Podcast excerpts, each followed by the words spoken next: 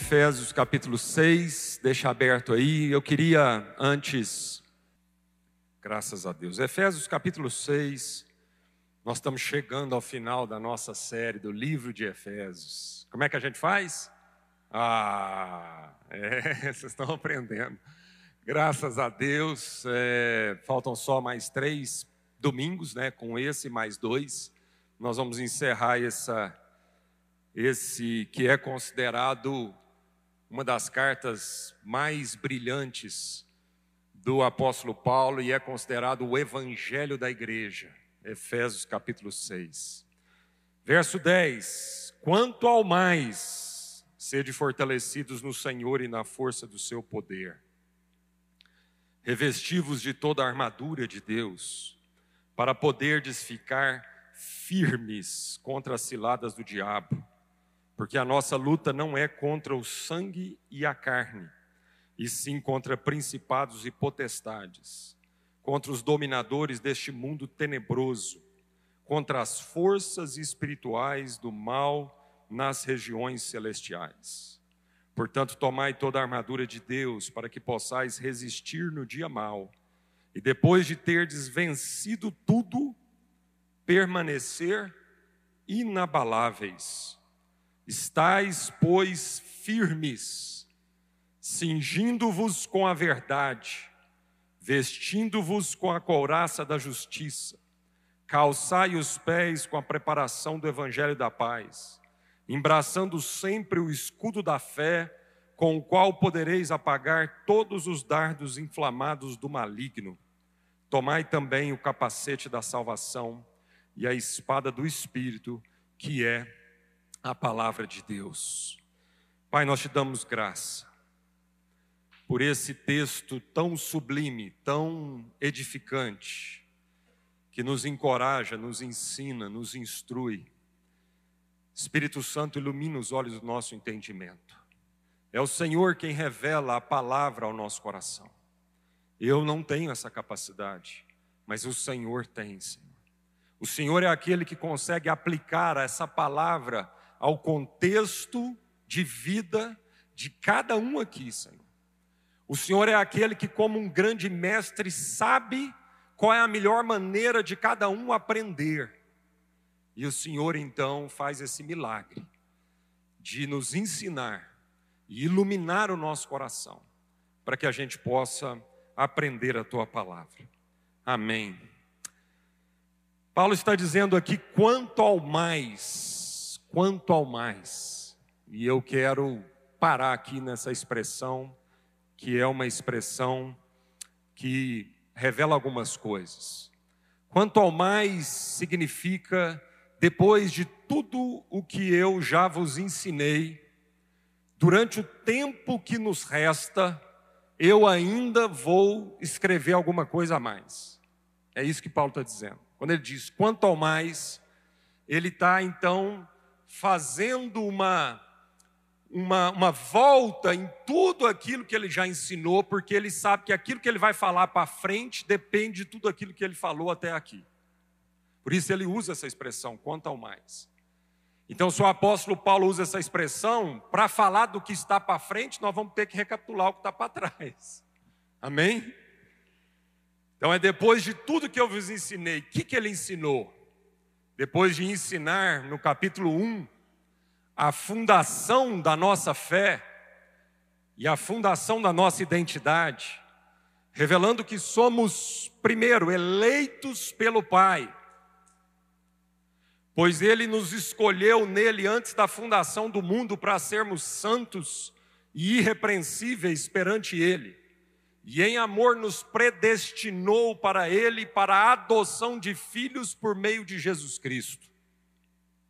Revelando que somos redimidos pelo filho, no qual temos a redenção pelo seu sangue e a remissão dos pecados, segundo a riqueza da sua graça, revelando que somos selados pelo Espírito, em quem também vós, depois que ouvistes a palavra da verdade, o evangelho da vossa salvação, tendo nele também crido, fostes selados com o Espírito Santo da promessa.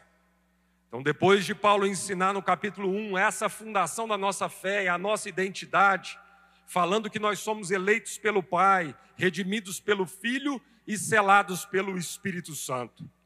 Depois de orar, ainda no capítulo 1, para que os olhos do nosso entendimento fossem iluminados pelo Espírito de sabedoria e de revelação, para que tivéssemos consciência do nosso chamado, das riquezas da nossa herança nos santos e do poder que ressuscitou a Cristo dos mortos.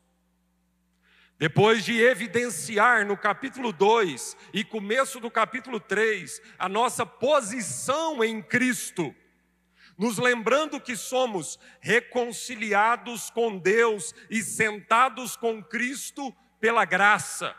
Pois Deus, sendo rico em misericórdia, por causa do grande amor com que nos amou, e estando nós mortos em nossos delitos, nos deu vida juntamente com Cristo, pela graça sois salvos. E juntamente com Ele nos ressuscitou e nos fez assentar nos lugares celestiais em Cristo Jesus. Nos lembrando que somos também reconciliados com o povo de Deus e crescemos como o edifício de Deus. Pois já não sois estrangeiros e peregrinos, mas concidadãos dos santos, e sois da família de Deus, edificados sobre o fundamento dos apóstolos e profetas, sendo Ele mesmo, Cristo Jesus, a pedra angular no qual todo edifício, bem ajustado, cresce para santuário dedicado ao Senhor, no qual também vós juntamente estáis sendo edificados para a habitação de Deus no Espírito nos lembrando que nós somos recebedores e reveladores do mistério de Deus. Pois a mim, o menor de todos os santos, me foi dada essa graça de pregar aos gentios o evangelho das insondáveis riquezas de Cristo e manifestar qual seja a dispensação do mistério desde os séculos oculto em Deus, que criou todas as coisas, para que pela igreja a multiforme sabedoria de Deus se torne conhecida agora dos principados e potestades nos lugares celestiais. Depois de reforçar no capítulo 4 e no capítulo 5 nosso andar em Cristo, em direção à unidade e à pureza, nos ensinando sobre a unidade na diversidade, esforçando-vos diligentemente por preservar a unidade do espírito no vínculo da paz. E ele mesmo concedeu uns para apóstolo, outros para profetas, outros para evangelistas e outros para pastores e mestres, com vistas ao aperfeiçoamento dos santos, para o desempenho do seu serviço, para a edificação do corpo de Cristo, até que todos cheguemos à unidade da fé e do pleno conhecimento do Filho de Deus, à perfeita varonilidade, à medida da estatura da plenitude de Cristo. Nos ensinando não apenas a unidade na diversidade, mas também nos ensinando uma nova mentalidade, no sentido de que, quanto ao trato passado, vos despojeis do velho homem que se corrompe segundo as concupiscências do engano, e vos renoveis no espírito do vosso entendimento, e vos revistais do novo homem, criado segundo Deus em justiça, retidão procedentes da verdade.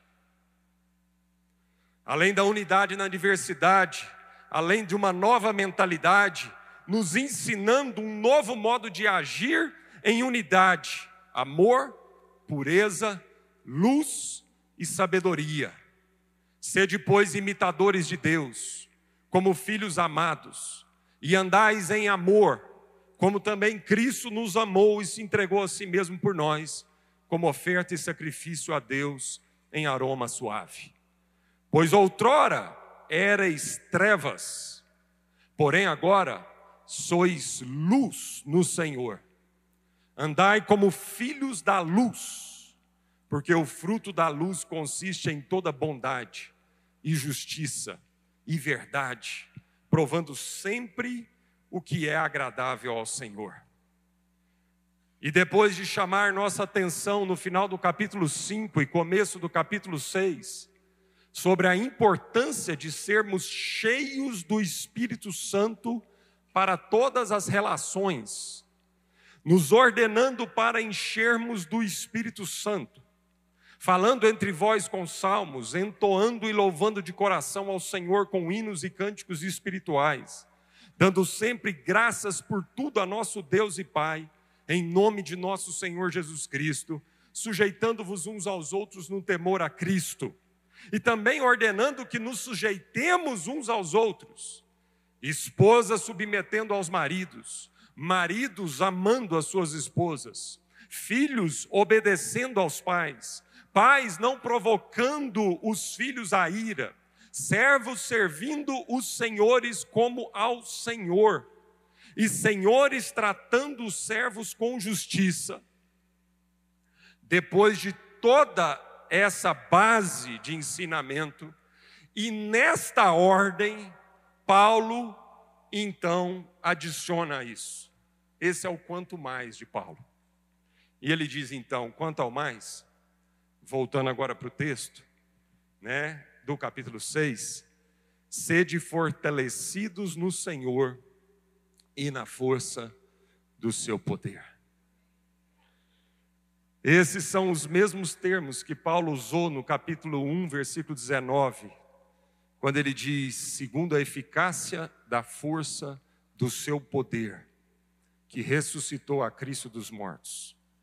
É o mesmo termo que Paulo está repetindo agora no capítulo 6, para descrever o poder que ressuscitou Jesus dos mortos e que agora está em ação no interior dos crentes. Os crentes não são encorajados a enfrentar as forças malignas do mal com as suas próprias forças mas sim a fazê-lo na força que ressuscitou Jesus e os ressuscitou com ele. Não se atreva a enfrentar o menor demônio que seja, na força do seu braço, da sua religiosidade, do seu grito. Não se atreva. Mas Paulo está dizendo que é na força com que nós fomos revestidos do poder dele. Essa mesma força que ressuscitou a Cristo dos mortos é o poder que opera hoje na vida da igreja. É o poder que opera hoje na sua vida, se você crê em Jesus Cristo. Então ele está dizendo, depois de ter aprendido tudo isso e praticado tudo isso, fortalecei-vos na força espiritual, no poder que ressuscitou a Cristo dos mortos. E ele continua, escrevendo mais. Há ainda mais um enfrentamento, depois de tudo aquilo que ele escreveu antes para que a gente enfrentasse a nossa própria natureza corrompida de trevas. Ele diz: olha, há uma luta, uma batalha espiritual sendo travada. Irmãos, nós cremos em guerra espiritual. Eu vou repetir. Porque às vezes a gente acha que por ser uma igreja reformada, né, ou às vezes a gente não crê em batalha espiritual. Nós cremos em batalha espiritual porque a Bíblia fala de batalha espiritual. Paulo está ensinando aqui sobre batalha espiritual. Paulo está dizendo que nós não podemos viver aleluiando no sentido de que a gente acha que não há demônios e Satanás e uma força agindo para nos tragar. Não, nós cremos que há. E nós não podemos viver como aquele que distraído que não percebe essa força espiritual, essa batalha espiritual. O problema é o que muitas vezes as pessoas estão chamando de batalha espiritual. E hoje nós vamos aprender do que, que é batalha espiritual. Hoje nós vamos entender o que, quais são as armas espirituais. Paulo diz que nós não podemos viver com armas da carne, mas nós temos que viver com as armas espirituais. Tem muito crente apanhando de tudo quanto é lado. E apanha mesmo, viu, irmãos? Lá em Atos a gente vê esse relato em Efésios, em Éfeso, quando algumas pessoas, alguns crentes ali chegaram para o endemoniado, chegaram para, para o demônio que estava nesse endemoniado, falando para eles se retirarem. E os demônios falaram assim: Paulo eu conheço, conheço Jesus, mas quem são vocês? E eles apanharam fisicamente, saíram nus. Porque muitas vezes nós estamos achando que as armas da nossa luta são algumas armas carnais e não as armas espirituais. Você pode até enganar o próximo, você pode até enganar você mesmo, mas você não engana o Espírito Santo de Deus e você não engana os demônios, não. Você pode mentir para o mundo inteiro, você pode mentir até para você mesmo. Mas ninguém consegue mentir para o Espírito Santo. E ninguém consegue mentir para demônio.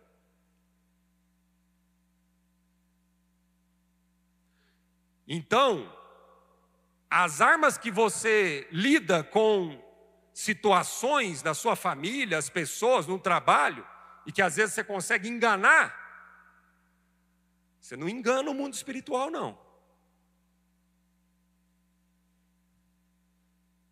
E por isso, às vezes, nós não estamos percebendo a tunda que nós estamos tomando. Está registrado na Bíblia. Algumas pessoas, em nome de Jesus, tentaram enfrentar realidades espirituais, tomaram uma surra.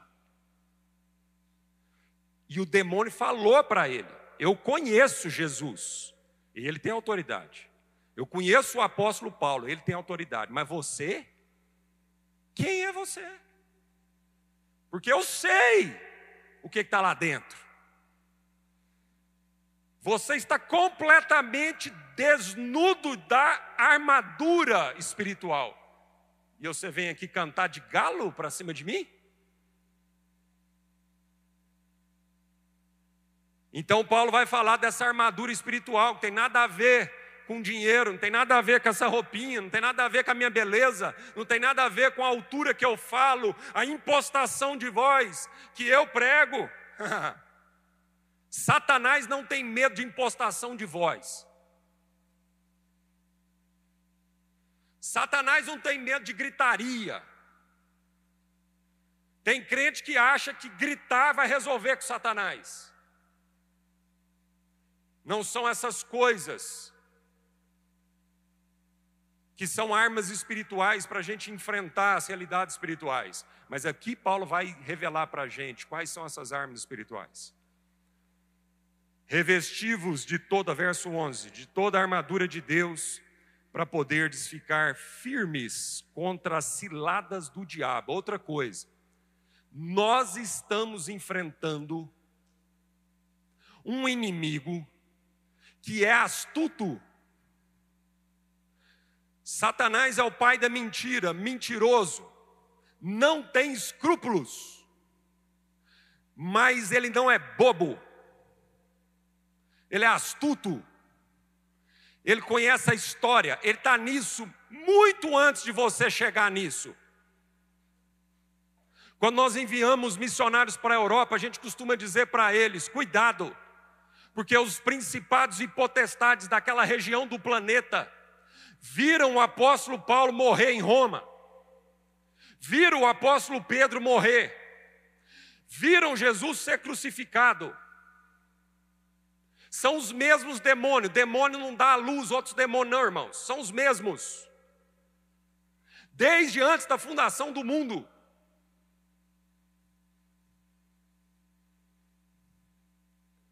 São os mesmos demônios. são os mesmos principados e potestades que atuam no Brasil, são os mesmos principados e potestades que viram milhões de escravos chegarem no Brasil e serem tratados igual animal, pior do que animal. São esses mesmos demônios que estão lá em Brasília atuando no Congresso e no Senado. Não se iluda. Não se iluda de achar que o que nós estamos vivendo como nação é uma coisa simples, é uma coisa que resolve em rede social, resolve em você é, ouvindo fake news disparando, e não resolve. Resolve se a igreja nesse país se posicionar com armas espirituais, para lutar com armas espirituais e não armas da raiva, da vingança no coração, porque isso é arma de demônio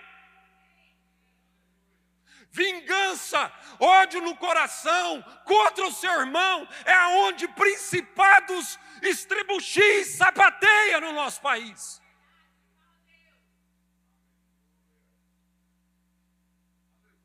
Maledicência, raiva contra o irmão, são as armas de principados e potestades para arrebentar com a igreja no nosso país. E se a igreja for dividida, ela perde autoridade espiritual para exercer o ministério intercessório dela nesse país, sacerdotal dela nesse país.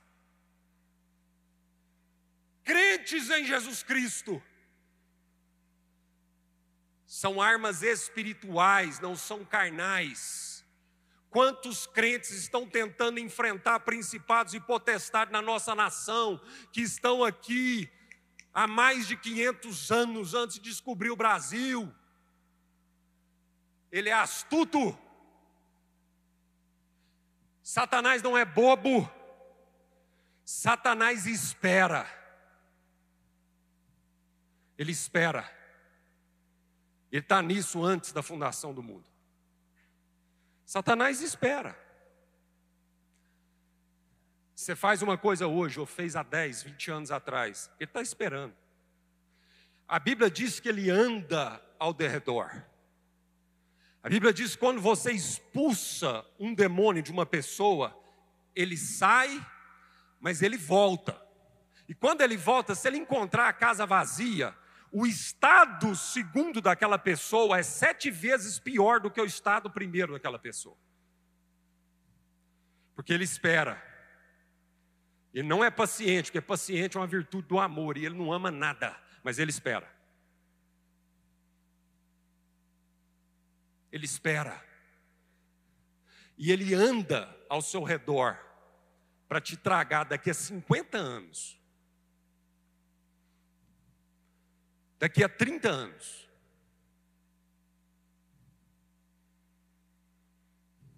É uma realidade espiritual. Não brinque de ser crente.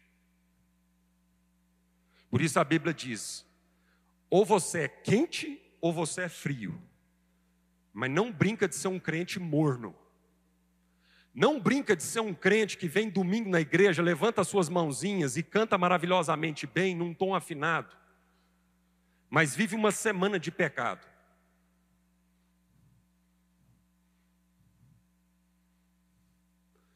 Não brinca de ser crente. Ou você é e assume as implicações do que é ser filho de Deus nessa terra, ou você diga que não creia, pede para sair. Seja frio. Mas não vivam a vida de mornidão, não, irmãos.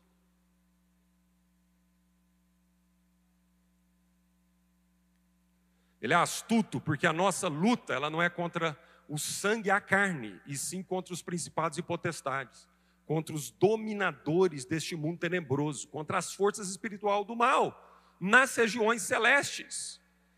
Definitivamente nós precisamos saber, de uma vez por todas, contra quem nós estamos lutando. A Bíblia está dizendo que a nossa luta não é contra o próximo, não é contra carne nem sangue. A Bíblia está dizendo que a nossa luta não é contra a pessoa. Isso é igual, igual aquele exemplo que a gente sempre dá do toureiro. Satanás é astuto, ele não vai revelar totalmente, não vai ser explícito. Ele é o pai da maquiação, ele, ele, ele maquina, ele, ele, ele é o pai da, da, da maquiagem, pai da mentira. Você acha que ele vai aparecer para você com dois chifrinhos, um garfo na mão e um rabão e vai dizer: Cheguei? Não! Ele disfarça, às vezes, como um anjo de luz. Por isso, Paulo fala: se até mesmo um anjo de luz vier até você e pregar outro evangelho que não seja esse, é anátema, é maldito.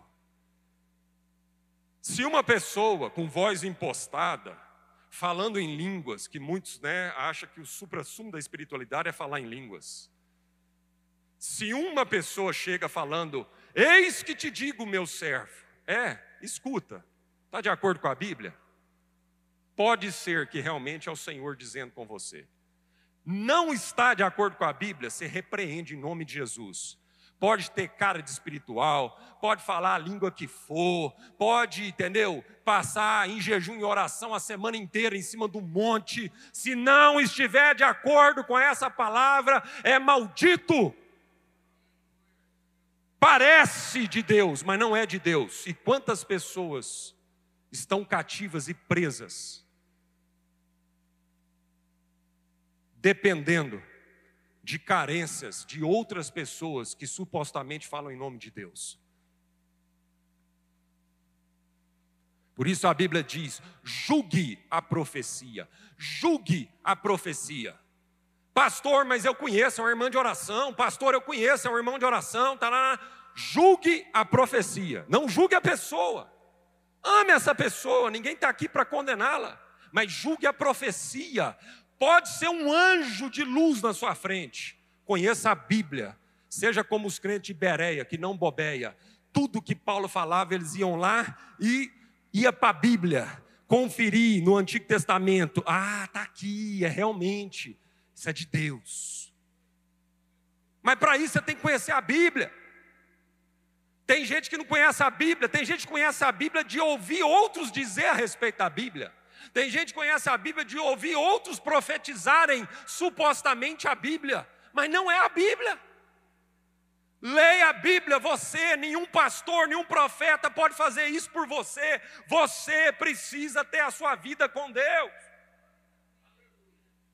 Pastor, então Deus não usa profeta? Usa. Usa. Mas cuidado, porque a Bíblia nos adverte o tempo todo sobre falsos profetas. Em nome de Jesus. Quem é o nosso inimigo? Pelo amor de Deus, ainda mais nesse momento nós estamos vivendo nosso país. Quem é o nosso inimigo? Irmão, o Xandão não é nosso inimigo. Posso ouvir um amém?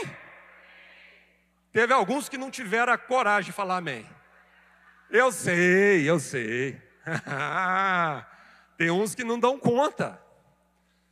Porque a coração já está com tanta raiva quando vê aquela carequinha. Tanta raiva, tanto ódio no coração. Que se dependesse deles, ele ia pedir uma permissão para Deus. Igual a irmã lá pediu uma permissão para não cumprir a Constituição, por um momento. Ele pediria uma permissão para não cumprir a Bíblia por um momento. Se ele estivesse na frente dele, arrebentar com ele.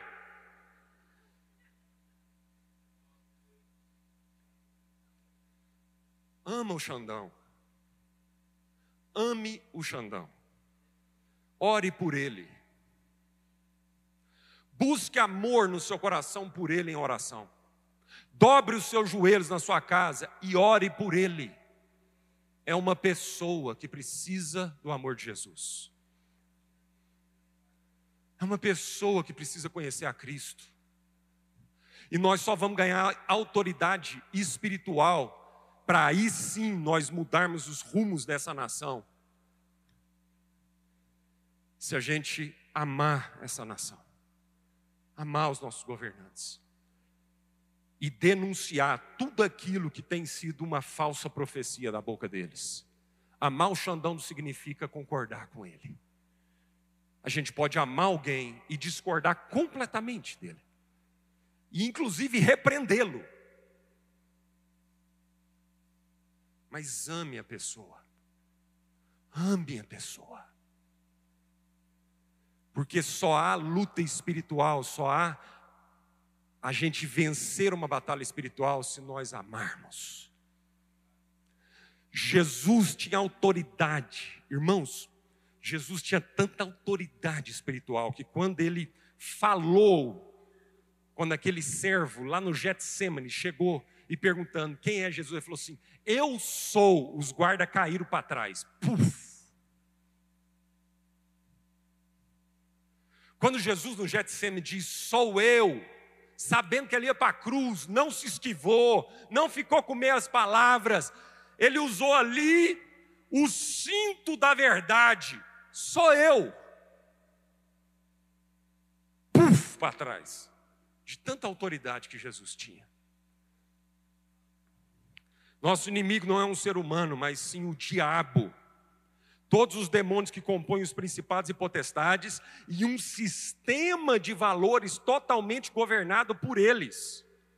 Jesus diz que o diabo é o príncipe deste mundo e que este mundo jaz no maligno e que a sabedoria deste mundo é animal demoníaca e terrena. Todo o sistema deste mundo corre contrário ao reino de Deus.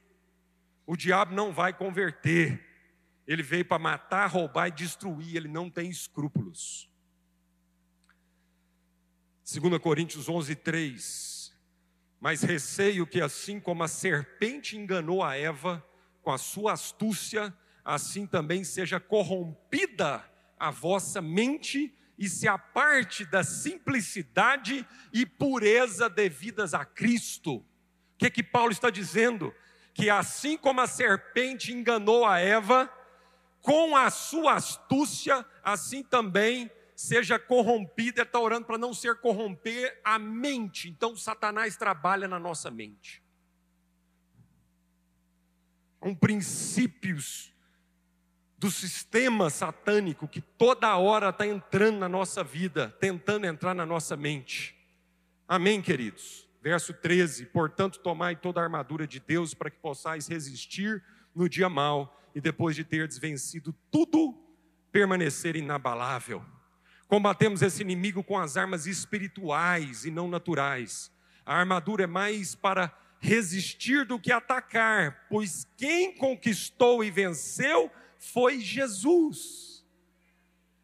Olha que lindo! A figura da armadura era muito mais para uma resistência, por isso ele diz: resistis, ficai firmes. Por isso ele diz: depois de teres feito tudo, vencido, resistir no dia mal. Porque na verdade já está consumado, irmãos. Sabe o que é lindo? A gente entra nessa guerra, nessa batalha, como quem entra sabendo da vitória. A gente não luta no mundo espiritual na, na dúvida de que nós vamos ganhar ou não. Não, a gente luta na certeza de que nós já ganhamos. Em Cristo Jesus, nós já somos mais do que vencedores. Então a gente luta sem ansiedade, a gente luta sem medo, a gente luta sem estar aterrorizado, com temor no coração. Por isso que eu estou trazendo essa palavra. Porque uma coisa é não ter medo de Satanás, outra coisa é não ter temor do mundo espiritual no coração. Mas nós entramos nisso resistindo firmemente, porque Jesus já venceu. Jesus já venceu. Colossenses 2,15: E despojando os principados e potestades, publicamente os expôs ao desprezo, triunfando deles na cruz. Jesus venceu na cruz, triunfou sobre os principados e potestades e publicamente os expôs à vergonha. Então nós lutamos como quem sabe da nossa vitória. Amém? Estais, pois, firmes. Fala para o seu irmão e fica firme, irmão. A luta é grande, mas fica firme.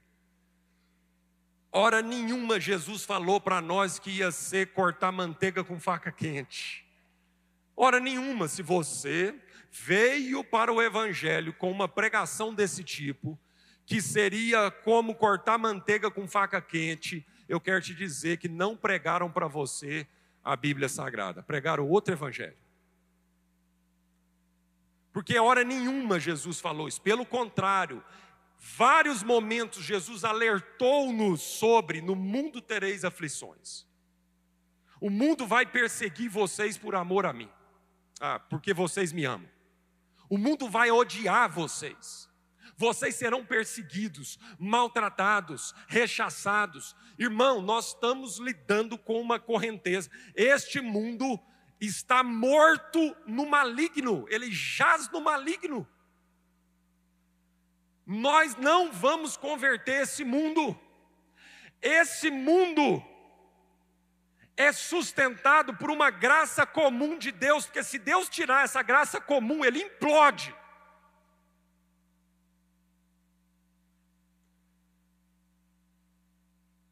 Há uma graça comum de Deus. Deus mantém Satanás na coleira. Ele tem limite para agir.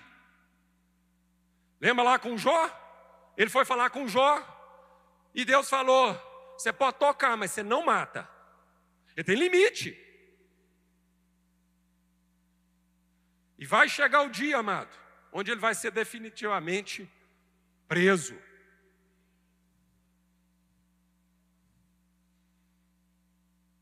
Esse mundo jaz no maligno. Nós não vamos converter o sistema. Nós vamos ser um instrumento de Deus, igreja na terra, para tornar o sistema habitável. Minimamente habitável. Nós vamos ter ilhas num sistema maligno. A sua casa deve ser uma ilha dessa.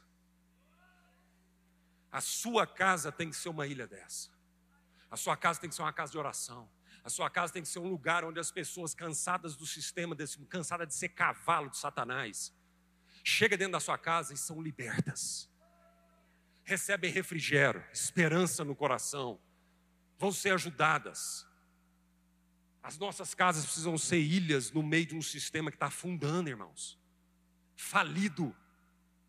Não perca tempo tentando converter o sistema. Gaste a sua vida para resgatar pessoas de dentro desse sistema.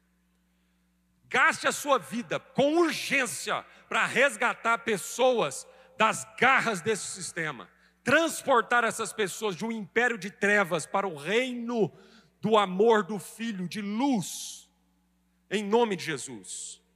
E para a gente concluir, então, mais rapidamente, vamos passar pelas, pelas armas aqui. Cingindo com a verdade verso 14. Essa expressão cingindo-vos significa, sabe aquela expressão, irmão, aperta o cinto. é aquela mesmo. É o que Paulo está dizendo. Irmão, aperta o cinto, porque a vida vai ser uma montanha russa. Ai, Jesus, os irmãos falam assim para mim, pastor, está tranquilo, eu quase que eu começo a rir. Eu falo, tranquilo, irmão, que mundo você está vivendo?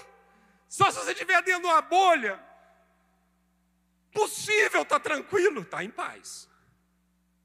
Mas tranquilo não. Tranquilo não tem jeito, amado. Nós estamos vivendo um mundo que nós remamos contra a correnteza. Então Paulo está falando, aperta o cinto. Essa expressão significa preparação ativa para o esforço espiritual vigoroso e constante. Quando uma pessoa da batalha chega em casa, o que, que ela faz? Ela bambeia o cinto. Ela fala, ufa, vou respirar. Aí ela tira o cinto, tira a coraça, tira tudo e vai relaxar. Então a expressão é essa. Aperta o cinto, amado, porque nós estamos numa guerra. Não é hora de relaxar, vai chegar o dia que nós vamos relaxar eternamente, nós vamos descansar eternamente, nós vamos gozar eternamente, mas aqui é com a armadura de Deus. É mais ou menos lá o que, que Deus, o que, que Josué fala para o povo de Deus. Ô, irmãos, é o seguinte: cada um no seu local do muro que nós estamos reconstruindo, é com a espada na mão e o evangelho na outra. Amém, irmãos? E é o que mais ou menos Gideão acontece lá com Gideão. Lembra lá? Deus falou assim: Ô Gideão, tem muita gente distraída aí, ó. Vamos eliminar, porque eu não vou trabalhar com gente distraída, não. O povo distraído vai receber os benefícios, mas não vai ter o privilégio de ser parte da luta. Eu não quero, amado, caminhar a reboque como crente, não. Eu quero estar na frente da batalha. Ter o privilégio de morrer pelo meu Senhor. Morrer no cumprimento do meu dever. Morrer no cumprimento do meu dever. Está tudo certo. E aí Deus falou para Gideão: tem gente mais distraída aí, leva esse povo, na hora que estiver tomando água. Quem tomar água, como é que é? Me lembra aí, com a mão? Quem for com a mão, fica. E quem for sem a mão, está fora. Quantos sobraram? Dos 30 mil? 300. Como é que é lá o nome do cara lá dos 300? Não, não, lá, o Leônidas. O pastor Marcos, para de trazer esse trem para nós. Ô Leônidas, para de trazer essas confusão para nós. Prega outras coisas, pastor Marcos. Tem que ficar pregando esse trem para nós. Eu vim aqui, semana difícil. Eu vim aqui para afrouxar o cinto. Você fez lá para mim que eu tenho que apertar mais ainda o cinto. É, meu irmão. Tem uns momentos de recreio no meio aí, que dá para tirar o cinto um pouco. Mas é só recreio, dura 15 minutos. Ai, Jesus, aperta o cinto, irmão. Antes de tudo, prepare-se na verdade. Seja o que for que você está enfrentando na sua vida, enfrente com a verdade, não com a mentira. Não sei o que você está enfrentando, enfrente com a verdade, traga luz para essa situação, para de mentir. Marido, para de mentir para sua esposa. Não, pastor, é só uma mentirinha. Para de mentir para sua esposa. Esposa, para de manipular, para de perverter a verdade, entortando ela. Fala a verdade. Caminha na verdade, nós somos filhos da luz e da verdade. Isso é guerra espiritual. Você vai apanhar de Satanás se você viver na mentira, se você viver pregando a mentira. Fale a verdade, tem muita cura de Deus para suas relações. Quando há a verdade, há luz, mas você tem que chegar na humilhação da verdade. Saia de uma vida de mentiras. Para de mentir no seu trabalho para ganhar mais dinheiro, pelo amor de Deus, confie em Deus. Para de mentir no seu trabalho para você ganhar mais dinheiro. Esse dinheiro é maldito. Ele é igual saco furado, que a palavra de Deus diz lá em Ageu: você põe na boca de entrada, ele está furado embaixo, vaza tudo. E não há contentamento desse dinheiro, fruto de mentira. Que o nosso dinheiro seja fruto de verdade e não de falcatrua. Vestindo-vos da couraça da justiça. A couraça protege o peito.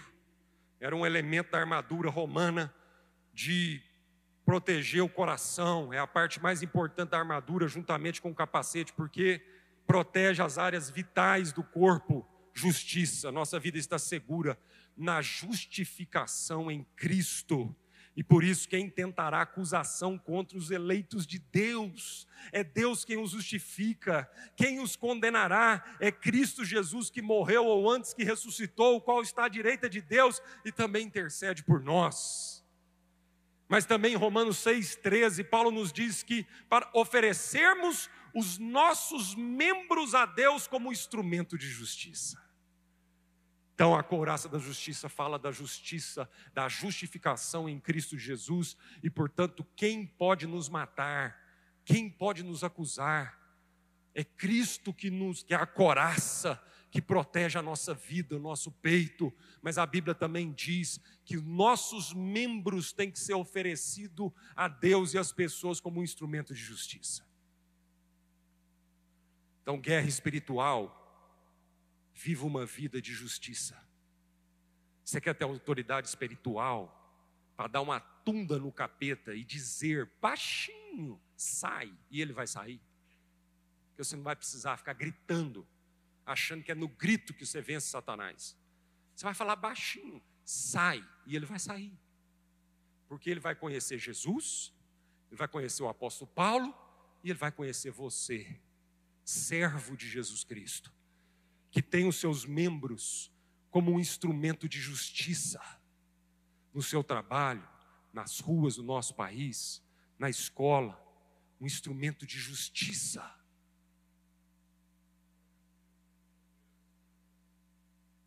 Calçai os pés com a preparação do Evangelho da Paz. A figura aqui é as sandálias dos soldados romanos que davam estabilidade para os movimentos necessários na batalha. Nesse sentido, o Evangelho da paz nos dá estabilidade para não recuarmos diante das lutas, a paz de Cristo nos mantém estáveis. A paz de Cristo mantém-nos estável no meio das batalhas e das lutas. Nós lutamos, é naufrágio, é paulada, é perseguição, é picada de cobra, mas eu tenho paz no meu coração são decisões de implicações gravíssimas na nossa vida, mas há paz nessas decisões, porque a paz de Cristo é o árbitro do nosso coração.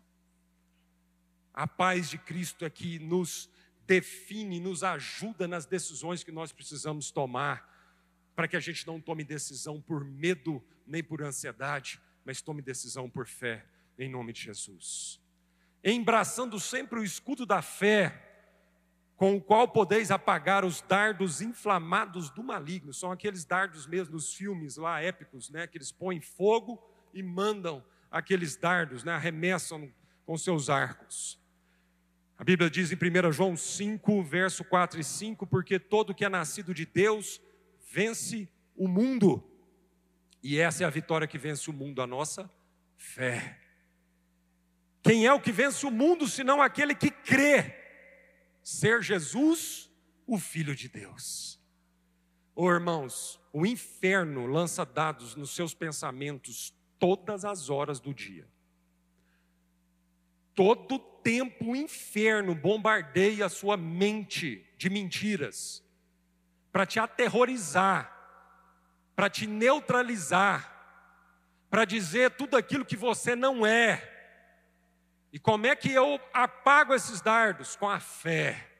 Eu levanto o escudo da fé. E eu creio em tudo aquilo que Deus e a Bíblia diz que eu sou. Tudo aquilo que a Bíblia diz que eu tenho. Tudo aquilo que a Bíblia diz que eu posso.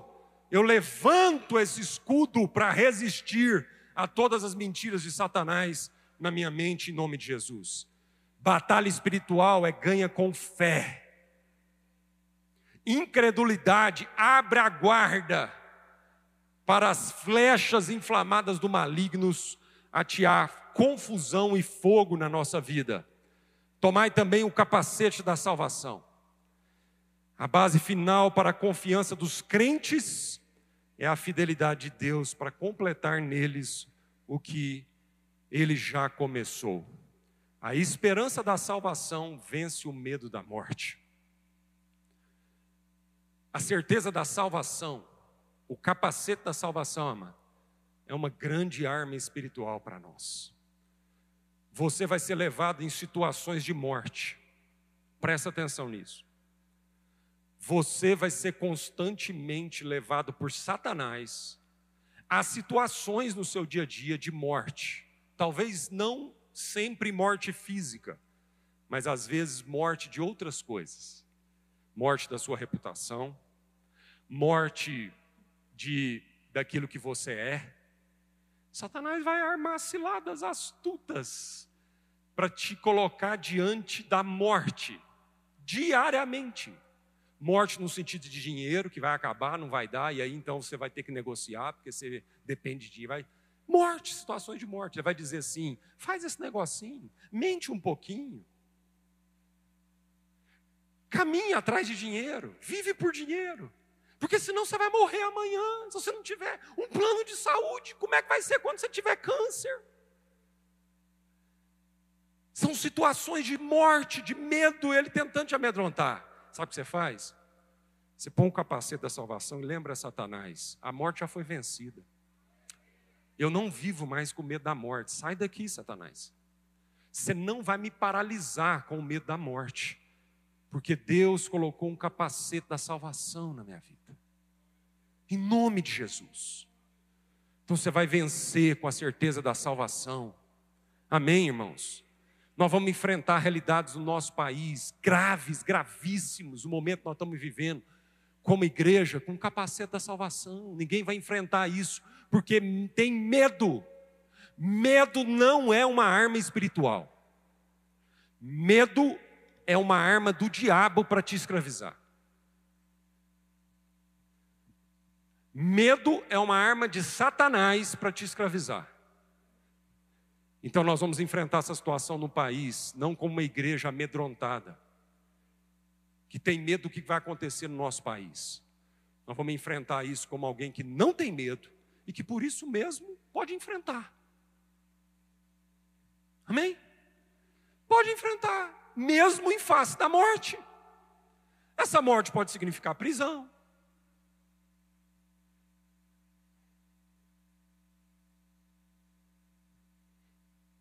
Eu quero mesmo, eu tenho orado para Deus.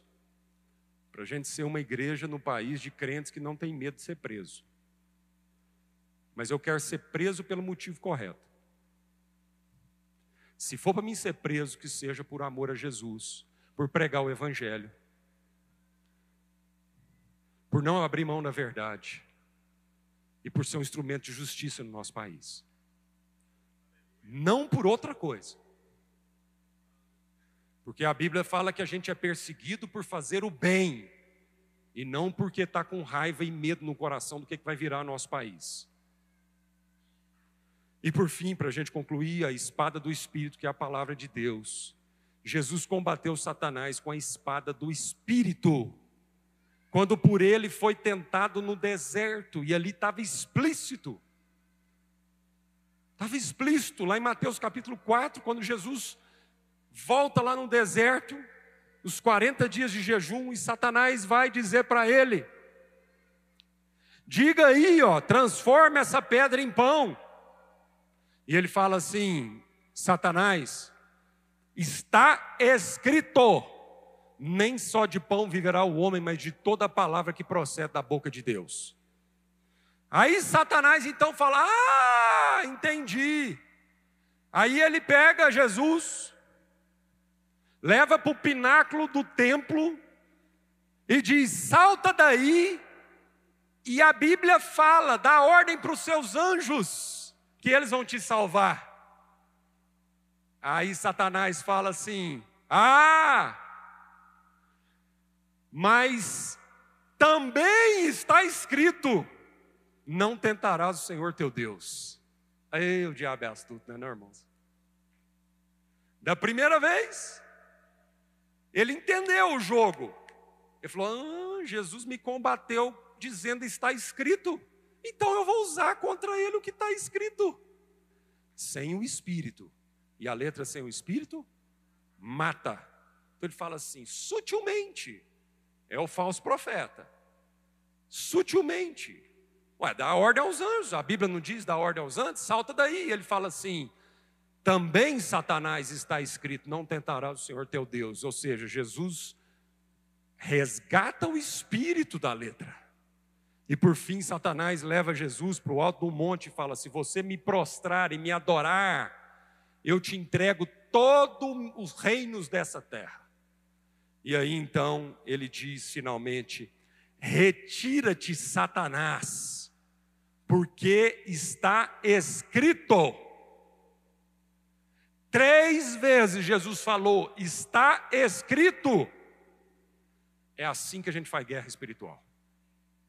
É com a espada do Espírito no coração, na boca e na mente, usando essa espada o tempo todo para dizer para Satanás, quando ele vem com as mentiras sutis dele no nosso coração: está escrito, afasta-te de mim, Satanás. Feche seus olhos, vamos orar. Nós queremos nos cingir com a verdade, Senhor. Cinge os nossos lombos com a verdade, Senhor. Oh, Senhor, que sejamos filhos da verdade, Senhor. Pai, protege o nosso coração, os sentimentos, as emoções, com a justiça, Senhor, a couraça da justiça, Senhor. Nossa vida pertence ao Senhor, nosso coração é guardado pela justiça, e a justiça é revelada na cruz do Calvário.